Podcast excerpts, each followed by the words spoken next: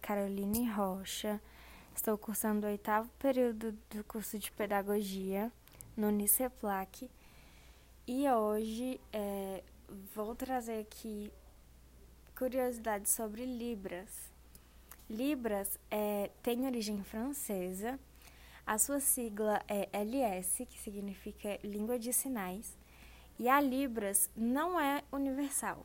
Cada país tem a sua própria língua de sinais, então ela varia. É, percepção visual e as expressões faciais e corporais são fatores que são fundamentais da língua brasileira de sinais.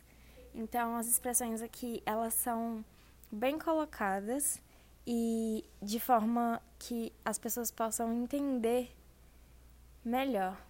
E o aprendizado da, da Libras ela requer uso diário, tempo e também o contato com usuários da língua. Então, a prática influencia na, no aprendizado.